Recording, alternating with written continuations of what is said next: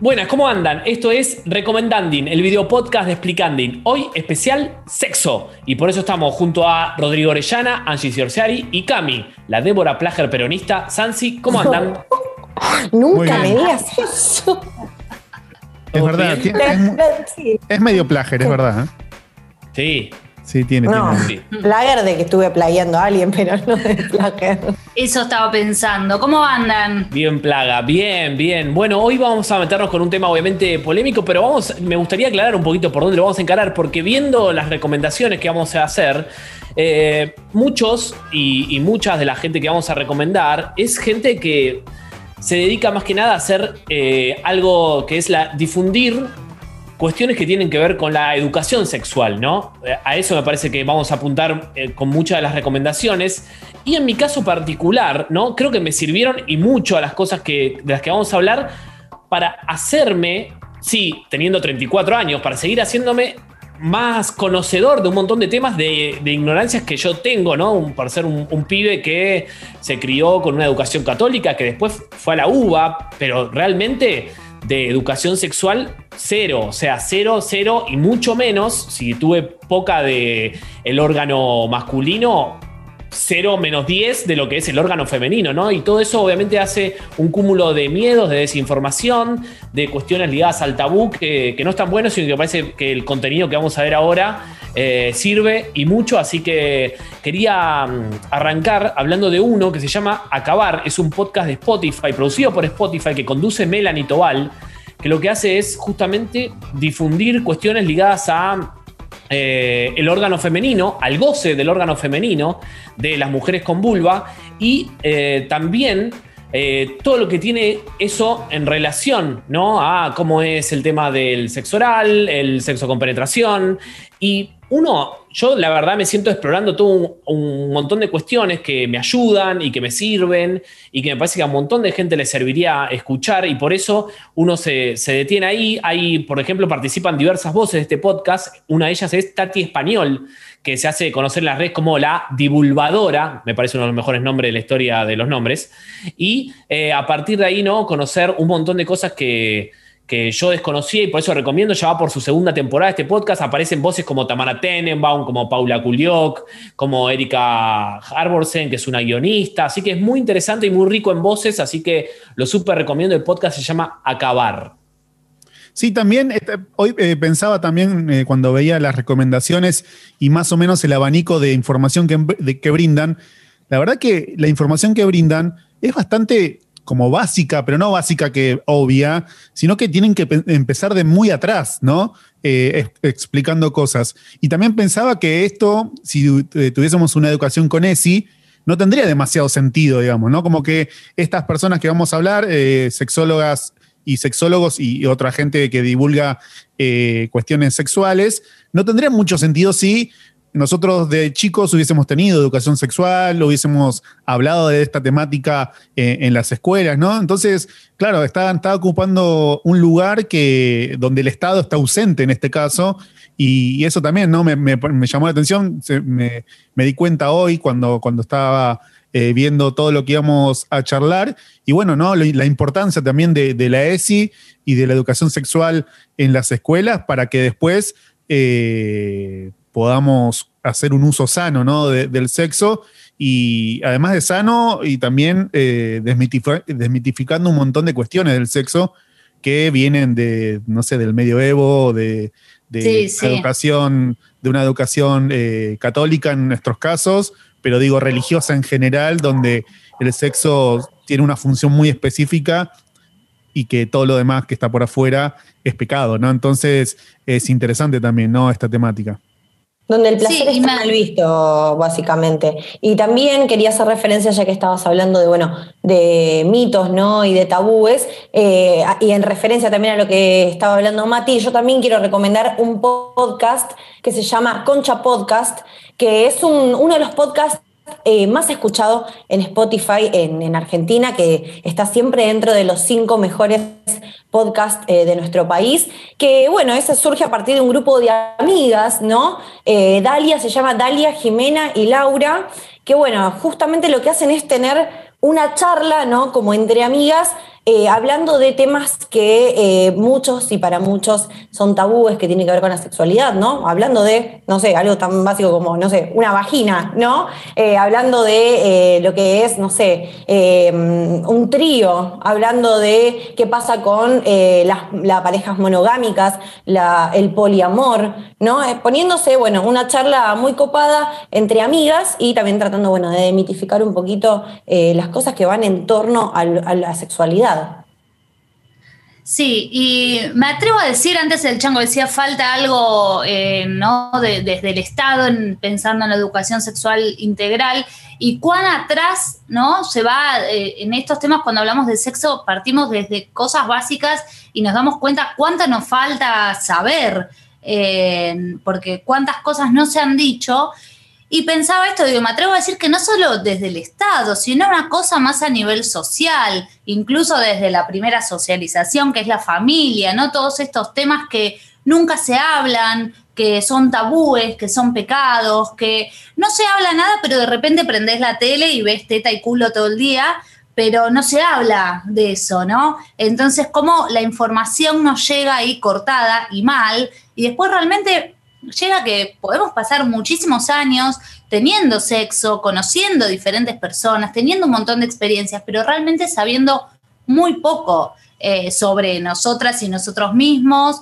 eh, sobre las cosas que nos gustan, sobre lo que no, eh, no pudiendo hablar muchas veces de estos temas porque son como prohibidos y tabú. Por eso me parece muy interesante estas propuestas, eh, ¿no? Para, para, bueno, desmitificar un poco, conocer. También las redes dan esta cosa, ¿no? De, mm, anonimato, que para muchas personas esto les viene bien, digamos. A veces por ahí sigue dando un poco de vergüenza hablar de ciertos temas o preguntarlos y bueno, esta manera de divulgar me parece que está buena. Sí, tal cual, porque son también los patrones esos de normalidad que en algún momento nos hicieron creer, o la cultura nos hace ver, muchas veces a través de las películas o las series, y Erika Harborsen hace mucho hincapié en eso, ¿no? Ella como guionista trata de meter escenas de, por ejemplo, mujeres masturbándose, pero dice que automáticamente se la sacan, o mujeres gozando. Entonces dice que en una telenovela puso ella una escena donde una mujer, eh, por voluntad propia, formaba parte de un trío con dos hombres. Y esa escena, después era, ella era la protagonista de la, novela. Eh, y los productores después la cambiaron y la mujer, en vez de decidir formar parte de un trío, era parte de una violación. O sea, ese trío se transformó en una violación, con lo cual no existía la mujer gozando, sino que eh, con el pretexto de no, queremos cuidar a la heroína, a la protagonista, viste, que no se vuelva algo impuro, ¿cómo va a desear un trío? Entonces, no, que sea víctima, ¿no? Y también eso, ¿no? Legarles a, mostrar a la mujer como alguien que, que decide, que toma las riendas de cómo se puede ¿no? tener placer y cómo decidirlo, bueno, también es algo que, nos han marcado durante muchos años. Y déjame también agregar esto, ¿no? Que estábamos hablando, bueno, cómo eh, en realidad eh, nosotros vamos construyendo la idea de sexo y de sexualidad a partir de no solo los medios de comunicación, sino básicamente del porno, ¿no? Donde eh, la, la ESI es el porno, donde lo que aprendemos es el porno, un porno que es obviamente machista y patriarcal, donde el placer femenino no está expuesto ahí, donde la película termina básicamente cuando el hombre acaba, ¿no? Una cosa muy machista, eh, pero bueno, sí, tiene que ver con esto. Por eso me parece importante también que, ya que desde el Estado no están las herramientas, porque evidentemente por más que esté la ley de la ESI, eh, no se aplica correctamente eh, y no todos tienen acceso a tener la educación sexual integral, bueno, por lo menos a través de las redes sociales, donde también sabemos que hay un público muy joven que está en las redes sociales, es necesario que también se informe desde ahí. Sí, en muchos casos que el porno sea nuestra educación sexual es infinitamente más dañino que, que, no tengamos educación sexual, ¿no? Porque en el porno eh, hay un montón de cuestiones que no son reales, digamos, ¿no? Desde los cuerpos de las personas teniendo sexo hasta un montón de cuestiones de, de, digamos, del hacer sexual propiamente dicho que no son reales y también pasa que uno se pone esa vara, digamos, y después en la realidad no sucede porque no le sucede a casi nadie y también eso nos afecta, y claro, nos afecta a... Después viene la frustración, ¿no? Y un montón de cosas, porque realmente si aprendemos y creemos que lo que está bien es eso que vemos en la tele o, en, el porno más explícitamente todavía, donde la mujer no tiene placer, donde es más normalizado que una mujer sea violada a que esté teniendo placer consentido, ¿no? Eso es gravísimo. Y otra cosa que yo, esto me di cuenta hace poco, em, les quiero contar a ver qué le parecen, tal vez alguna vez lo vieron en la tele y yo eh, no me he dado cuenta, pero pensaba en las escenas de sexo heterosexual, ¿no? Porque también otra cosa, generalmente eh, el sexo que se muestra hombre-mujer, recién ahora se va un poco mostrando, pero también es muy lejos de lo real. No, y también déjame aclararte que el porno lésbico es utilizado para placer masculino, también, Completamente. de alguna manera. Completamente. Pero volviendo al, sexo heterosexual, eh, que es eh, lo que importa, como dice, eh, como, como, dice el de los videos que recomendamos de cine, de, te lo resumo así nomás, muchas veces, ¿no? De repente están charlando, no pasa nada, pasan a tener sexo desenfrenado de un segundo a otro y nunca se muestra el momento en el que el hombre se pone un preservativo. Eso no existe. Entonces, después eso está muy alejado, ¿no? De la realidad en donde se trata de inculcar el uso del preservativo, donde se le dice a los pibes que tienen que usarlo. Y después en la realidad, si uno quiere copiar lo que ve como ejemplo, ¿en qué momento va? ¿No? Ay, pero esto corta todo. Eh, y no, y, pero entonces ¿cómo tiene que ser? No se tiene que ver. Estaría bueno que lo empiecen a mostrar, ¿no? Como una práctica sexual saludable, el uso del preservativo. Bueno, que eso se, que es algo que pasa, que sí, se corta el momento, pero es necesario. Eh, eso fue algo que recién ahora me di cuenta. Una de las mujeres que vamos a recomendar que ejerce esta educación sexual, que es sexóloga, que es muy buena, que es Cecilia C., es una de las máximas difusoras, hablando de sexo oral, ah, re que no estábamos hablando de sexo oral, pero quería hablar de sexo oral, es una de las máximas difusoras del término clete, ¿no? Porque decía, el sexo oral a las mujeres no tiene un nombre, entre comillas, canchero o ganchero, por lo menos, mejor dicho, como, eh, no sé, se lo decía antes cunilingus o otras formas, pero lo cierto es que ella entonces ahora le ha puesto el nombre clete, ¿no? Así que me parece que está buenísimo y que da puntapié también para, para, que recomendemos a Cecilia C, ¿no? Claro, sí, Cecilia C es verdad, es una sexóloga, psicóloga, sexóloga, que la pueden encontrar, tiene página, tiene Instagram, eh, YouTube creo que no tiene, pero bueno, en Instagram es donde ella centra todo toda su información. También eh, participa del programa Últimos Cartuchos, ¿no? Por Vorterix, eh, donde tiene una, columna, donde habla de diferentes temáticas sobre el sexo también escribió libros, ¿no? Creo que sacó uno hace muy poquito, y donde también, ¿no? Eh, trata de desmitificar un montón de cosas de cuestiones sexuales, de charlar otras eh, que eh, por ahí no hay mitos porque no se charlan directamente. Entonces, eso también está muy bueno, ¿no? Desde el sexo oral en mujeres, ponerle un nombre, ¿no? Ya nomenclar algo es darle entidad, ¿no? Si no tiene nombre, también es como medio que no existe, ¿no? No, le podemos, no lo podemos nomenclar, es como que eh, ya eh, discursivamente no le estamos dando lugar. Bueno, eh, lo que tiene la licenciada Cecilia C es que trata de dar vuelta ¿no? esta cuestión que es muy, pero muy usual. Más que nada, también dando una mirada a desde lo femenino o de, las femineidades, no quiero decir una palabra que no corresponda, digo, pero desde la mujer y de todas sus expresiones, como eh, una manera también de visibilizar esto, ¿no? Eh, un ejemplo es el clete, ¿no? Que es como el pete, pero en el clítoris, que también que este, me parece espectacular, ¿no? ¿no? Nunca lo había pensado de esa manera, pero sí, ¿por qué no tiene un nombre específico? Y porque la verdad que socialmente no importa demasiado, ¿no?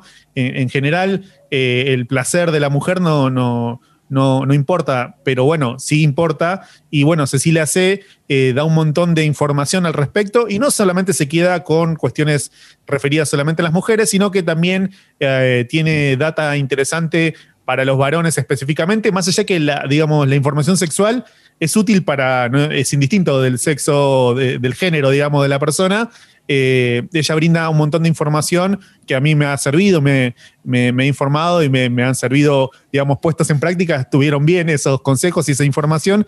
Así que recomiendo mucho a la licenciada Cecilia C. Aparte lo hace de una manera eh, como es esta palabra que le gusta a ustedes, desenfadado, eh, desenfadada, ¿no? Lo, hace como lo, hace así como lo, normaliza, digamos, ¿no? Y no eh, se pone como seria hablando de algo así como muy académico, sino que sí tiene todo un sustento, obviamente, eh, teórico, eh, que, porque ella estudió, pero lo baja y lo pone en un, lenguaje más accesible y eso también, ¿no? Te da otra manera de acercarte a la información que, que también está muy buena y es muy efectiva. ¿Sabes qué estaba pensando? Mira, que recién estábamos hablando de lo que se muestra y no en las películas. Eh, estabas hablando del sexo oral. Sexo oral en hombres es muchísimo más visto que sexo oral a mujeres. ¿Cuántas veces viste que practican sexo oral a una mujer en alguna novela, en alguna película, contadas con las manos, no sé? Y sí, no solo eso. no solo eso, sino que las veces que se lo ve, eh, es como que de repente eh, está pasando otra cosa y de repente baja y le practica sexo oral a la mujer así, de pie, en cualquier lugar, como si fuera... Eh, sí, tranqui por tu casa, ¿no? Claro, como también esas cosas eh, que más que informar desinforman y nos crean este ideal. Eh, y a mí me gustó mucho, yo la vi a Cecilia C. también estuve repasando todo esto hace ya unos meses cuando armé un explicanding de sexualidad, era más específicamente de orgasmo femenino, lo recuerdo por si alguien no lo vio, quiere pasar a buscarlo, y me acuerdo que estuve, bueno, indagando un poco, había visto videos de Cecilia sé que están muy, pero muy interesantes, y algo que me gustó mucho de ella es que muchas veces, em, hoy en día por suerte ya no es así, pero muchas veces cuando escuchábamos hablar a alguna sexóloga en algún canal de televisión, ¿no? De los mismos que reproducen estas cosas que venimos hablando, también se toma la, sexología, ¿sí? Y el sexo, ¿no? como desde el lugar varón, mujer, capaz que no hablan tanto del placer del hombre solamente, sino que, bueno, tratan de ser un poco más abiertos, pero no se sale de esa estructura. En cambio, Cecilia C. me gusta que habla de personas con pene, personas con vulva, más allá de la práctica sexual eh, después que, se tenga, ¿no? Como el placer hacia cada persona con los órganos sexuales que esta tenga, digamos. Eso me pareció eh, súper interesante. Y también me parecieron interesantes las cuentas que voy a recomendar hoy. Hoy me voy para el Instagram, siempre hablo más de YouTube y demás. Esta vez anduve eh, buscando por Instagram qué hay y les vengo a recomendar tres. Una es una sección dentro del Instagram de Filo News que se llama Sexipedia, la pueden buscar con el hashtag Sexipedia, eh, y ahí hay muchos videitos eh, de, bueno, de la calidad de, a la que Filo News nos tiene acostumbrados, eh, donde videos cortos, como que está, fueran Está Paula Jiménez, ¿no? Ahí está muy bien editado el video y lo tiene ella la, la conducción, me parece, de Sexipedia. Sí, sí, sí, sí. Hay muchos, muchos videos que, bueno, son, están bien editados, bien concisos, son videos muy cortitos, donde se hablan de distintos temas, ¿no? Temas como decir eh, el pito, ¿no? Porque hay uno que, por ejemplo, es de el pito, otro que es identidad de género, eh, orientación eh, sexual, digamos. Como decíamos, como muchas veces se va a temas muy atrás y algunos, bueno, un poco más elaborados, eh, pero con data muy, pero muy interesante. Eh, así que ese es uno, si quieren indagar, conocer más eh, y desmitificar cosas y sacarse dudas, les recomiendo entonces Sexipedia. después también encontré otra cuenta que se llama Preservate.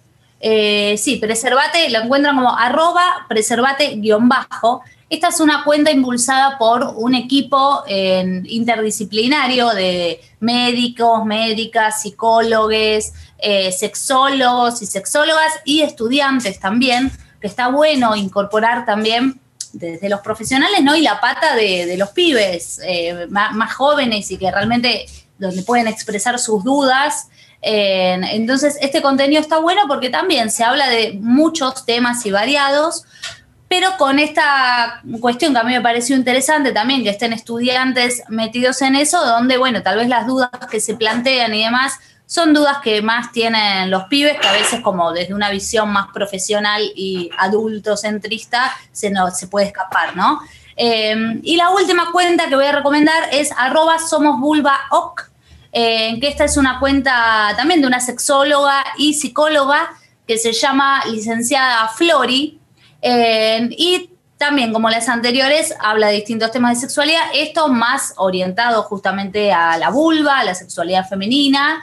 Eh, pero también creo que son cuentas donde, bueno, echándoles un vistazo y viendo algunas de las cosas que tienen, podemos sacar información muy, pero muy valiosa.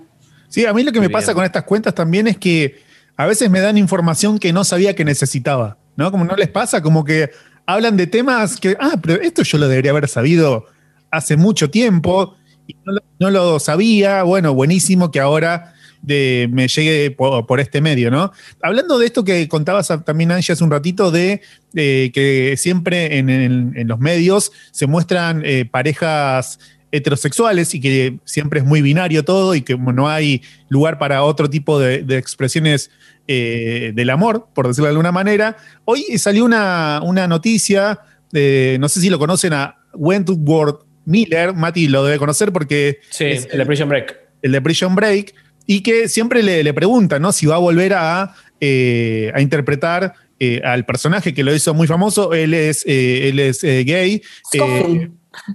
¿Cómo? Michael Scofield. El que hace Scofield. Claro. Y bueno, él dice, le cerró la, digamos, dijo, no, no lo voy a hacer más a ese personaje. Eh, pero dio una, una, le dio una vuelta de tuerca ¿no? a eso, porque uno puede pensar que se, se aburrió ese personaje y lo que él dice que no quiere interpretar más personajes heterosexuales porque sus historias ya están contadas, ¿no? Como infinidad de veces se contaron las historias. Entonces le parece más interesante eh, contar historias de eh, personajes homosexuales, ¿no? Me pareció como una mirada muy piola de eso. Y tiene razón, la verdad, que de heterosexuales todo el tiempo estamos viendo historias, bueno, por ahí es el momento que empezamos, empecemos a ver otro tipo de historias también. Eh, una linda serie para ver, ya que estamos hablando de sexualidad, eh, Sex Education de Netflix. Muy buena, eh, Es muy linda. trata temas así de sexualidad de una forma responsable, me parece, mostrando diversidades y me, resulta muy linda la serie y nada, lo recomiendo para que lo vean. Quiero acotar dos cosas. Una, a lo que dice Cami de esta serie, porque cuando la empecé a ver, a mí me pareció, y cuando la comenté con otras personas también, parecía como algo de decir, ah, pero es medio adolescente, que yo. Yo la seguí viendo. Y realmente sí, es una serie donde actúan adolescentes, está pensada para un público adolescente, pero no es para nada una serie que vos digas, ah, como para decir, no, de adolescentes, no la miro. No, porque tiene temas muy interesantes, cómo son tratados y que justamente capaz son tratados con una liviandad, ¿no? Eh, donde no se le pone tanto peso a algunas cosas, pero están ahí, se tratan. Eh, y me pareció eso como que está súper, súper interesante, así que bueno, para sumar, para que la vean, por si alguno que escucha dice, no, pero es de chicos, no, véanla.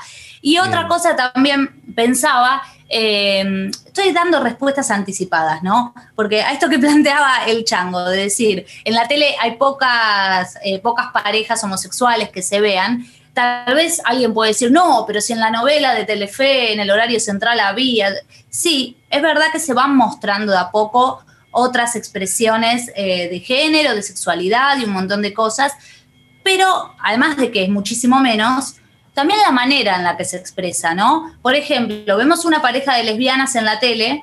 Em, no digo que haya que mostrar una escena de sexo explícito, como tampoco tiene que pasar con una pareja heterosexual, digamos, eso desde ya, eh, a menos que sea una película justamente porno, condicionada, lo que fuera. Em, pero sí es como que siempre se lo ve como algo súper light, ¿no? Como que, bueno, son amigas un poquito más, se dan un besito, pero como una cosa, ¿no? De súper naif y cuando muestran parejas homosexuales, también algo súper estereotipado eh, puto con plumas y, que también, ¿no? Digo, está bien, a veces eh, en las novelas y todo se estereotipa a una persona, se busca un personaje, pero cuando ese estereotipo se repite mucho, creo que es peligroso también. Entonces, bueno, nada, sumar eso a que no solo que hay poco, sino que además cuando se muestra también encontramos estas cosas que eh, que nada, está bueno como verlas, ¿no? Y, poner el ojo ahí en esa. Bueno, Angie, ahora Netflix está con una publicidad donde se hace hincapié mucho en el orgullo, ¿no? En el orgullo LGTB más, ¿no? Y muestra todo un montón de escenas de contenidos de Netflix donde se ven un poco las diversidades.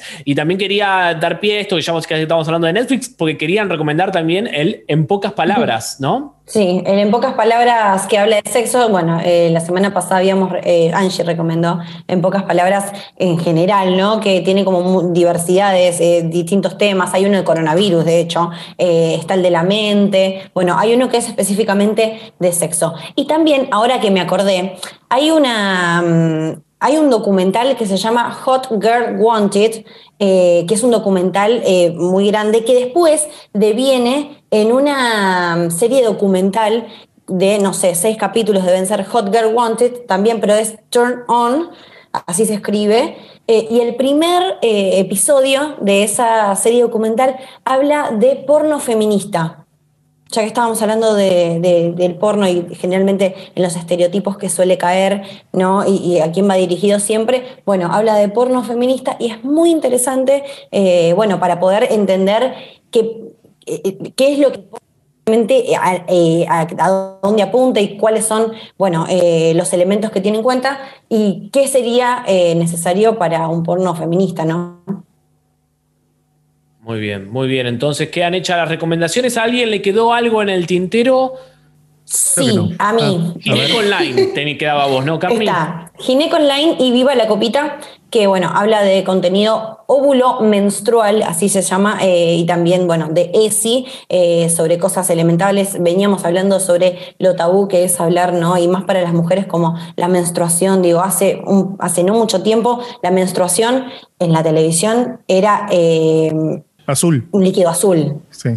Claro, sí, sí, sí. Y aparte también, y si no, hay muchos chistes alrededor de que eso eh, da para hacer chistes y para decir, no, te imposibilita el tener sexo, no, nariz de payaso, etcétera, etcétera. Un montón. Qué lindo chiste que trajiste. Un montón de cosas. Bueno, sí, eh, de hecho, lo que trata es eso. Y ¿sabes lo que es interesante también que Gineco Online hace? Es que eh, también está en TikTok. ¿Y por qué me parece interesante? Porque TikTok tiene un público de chicos jóvenes de entre, no sé, eh, de 10 en adelante, ponerle un poquito más, 11, 12. Empiecen a hablar de estas cosas, digo, a veces en las familias algo tan simple como la menstruación es ocultada, ¿no? Como no sé, no digas nada, le vino, está como en sus días, ¿viste? Como no se habla de eso. Eh, por eso me parece interesante que hay ciertas cosas respecto y, en torno a la menstruación que es importante que se empiecen a hablar y que también empecemos a naturalizar, porque es algo natural, primero y principal. Eh, y también, bueno, eh, que viene en concordancia también con memes y cosas así que están buenísimas, así que Viva la Copita es una y también Gineco Online es otra. Y después, ya que estaban hablando de Cecilia C., que es sexóloga, también hay un sexólogo que se llama Patricio Gómez Dileiva, que el Instagram es respuesta sexual, que es psicólogo barra sexólogo, que bueno, también eh, trata un poco de hablar de cuestiones sexuales, qué pasa con el preservativo, los mitos en torno al preservativo, eh, qué pasa con la copita, también habla de la copita, sí, un hombre hablando de la copita, suceden cosas, eh, pero me parece que es interesante también, digo, porque digo, apunta quizás a los hombres, viste que los hombres a veces cuando no les habla otro hombre no escuchan, viste, una mujer hablando de sexo como, no, yo lo escucho. Eh, pero bueno, me, digo, está bueno, así que lo pueden seguir también Respuesta Sexual, eh, está bueno el Instagram. Interesante. Quería sumar algo sobre lo que venía diciendo Cami antes, este tema de la menstruación y la salud sexual y reproductiva ¿no? de las mujeres. El otro día, no es una recomendación, pero sí también como más eh, para insistirles a que sigan estos contenidos Em, la otra vez a mí me llamó mucho la atención y me enojó mucho una publicidad que vi eh, de algún laboratorio, ¿no? Que, incentivaba a las mujeres a que sigamos yendo al ginecólogo o ginecóloga, porque hay respuestas que solo la tienen los médicos, que, lo cual es cierto, hay que, que ir a los médicos para un montón de cuestiones, pero en este caso eran las respuestas, ¿no? Como eh, referidas a las pastillas anticonceptivas, sobre las cuales se sabe muy poco, las cuales tienen efectos súper espantosos en los cuerpos de las mujeres. y muchas veces, ¿no? Como que no, no se plantea eso. Es como que si vos querés tomar un anticonceptivo, te lo dan como caramelo sin informarte sobre un montón de cuestiones porque se asume que, wow, encima que quieres tener libertad sexual, quieres que tu cuerpo no tenga efecto sobre eso, ¿no? Pero sobre todo esto, a mí lo que me enojó mucho es que se normaliza y como que está bien, que hay un montón de cosas que no sepamos de lo que nos metemos en el cuerpo y sobre nuestros propios cuerpos. Y eso también es un poco de control, ¿no? De manejar eh, como que bueno, un especialista, aunque no tenga una vulva, no tenga ovarios, no tenga nada, va a saber mucho más de tu cuerpo que vos, eh, que sos una ignorante y no tenés idea de lo que significa menstruar. Eh, y eso es algo que está bastante instalado también con estas cuestiones. esto no quita que muchas veces sí, obviamente hay que consultar, hay que hacerse estudios, hay que, todas estas cuestiones, por supuesto que sí, pero me parece que también es hora de empoderarnos un poco más, sobre todo las mujeres y con todas estas cuestiones que poco sabemos sobre nuestros propios cuerpos. Eh, recién, bueno, respecto a esto, en pocas palabras eh, sobre sexo, hay uno que es anticonceptivos que, bueno, te cuenta la historia, ¿no? Eh, desde el principio de que surgieron, para qué surgieron y cuáles fueron, ¿no? El proceso y qué provocó en las mujeres en las que se probó el anticonceptivo cuando empezó a salir, ¿no? Y todos los efectos adversos, las muertes que causó también, nada, es la verdad que como decís vos, de alguna manera saber es un poder, porque te da poder para poder elegir, ¿no? que no es menor. Sí, estaría bueno también que estas recomendaciones le lleguen a muchos legisladores, ¿no? Que escuchamos en el debate por la legalización del aborto, que decían cada cosa que denotaban, no sé si maldad o una ignorancia muy profunda al respecto de un montón de cuestiones sexuales. Bueno, eh, por ahí si le llega este recomendandi, eh, recomendandi eh, pueden chequear toda esta información porque le va a venir bien. Esto y también este proyecto que se está buscando de alguna manera eh, de eh, menstruación sostenible, no de alguna manera, creo que lo estoy diciendo bien, no sé, no me acuerdo muy bien el nombre, pero que se busca básicamente poder apuntar a que eh, la menstruación, ¿no? y esto que es natural en las mujeres, es un gasto extra que tienen las mujeres también mucho el dinero que invierten las mujeres en menstruación, ¿no? menstrual sustentable. Ahí está, eso. Eh, que bueno, y habla también de las desigualdades, ¿no? Eh, como también de alguna manera eh, hablar de esto también es hablar de política, ¿no? Hablar de quienes tienen acceso a toallitas, quienes tienen acceso a tampones, quienes tienen acceso a una copita menstrual, algo que parece tan simple y que te decimos, bueno, te viene y te compras la toallita, sí. ¿Cuánto es de eso? hay personas que no tienen acceso, ¿no? Y cuánto también, eh, cuánto lleva en la economía el gasto que las mujeres hacen anualmente en gestión menstrual. Así que nada, es importante también por eso también conocer un poco más. A la nata le dio mucha risa esto, no sé si lo vieron, pero No lo nombres a ese hombre horrendo. Bien, eh, esto ha sido todo por este recomendanding. Les sugerimos que pongan sus comentarios, que nos hagan llegar sus recomendaciones, ¿por qué no? De sexo, educación sexual, de porno, lo que quieran. Ahí abajo donde está indicando Angie. Bien, ahí lo que está indicando también Rodrigo. De porno ahí abajo. Entonces, recomendaciones de porno. Pueden, pueden estamos muy amplios, así que porno para mí, obviamente. ¿no? Sí, pueden poner su categoría favorita para buscar porno. Ah, también, también. Con una palabra, una palabra, que la describa Sí. Sí, sí, sí. Y nosotros entonces podemos hacer un sorteo después eh, de algunos artefactos, dildos, como se le llama. ¿no? Ah, podemos hacer canje con algún, ¿no? Algún lugar de. Estaría interesante. Estaría bien, ¿eh? No vayamos a nombrar a, ninguno todavía hasta que no nos den No, no, claro, muy bien. Así que todo eso en Recomendanding nos pueden encontrar en el canal de Explicanding de YouTube, en el canal de Explicanding de Spotify, la versión de audio, y si no también en Instagram, que es como nuestra casa, la más querida por ahora. Y ahí eh, ponen arroba Explicanding en Instagram, nos encuentran, y ahí subimos los recomendanding todos los miércoles a las 6 de la tarde, el capítulo estreno. Muchas gracias, Angie, Cami, Rodrigo. Hasta la semana que viene. Hasta la próxima.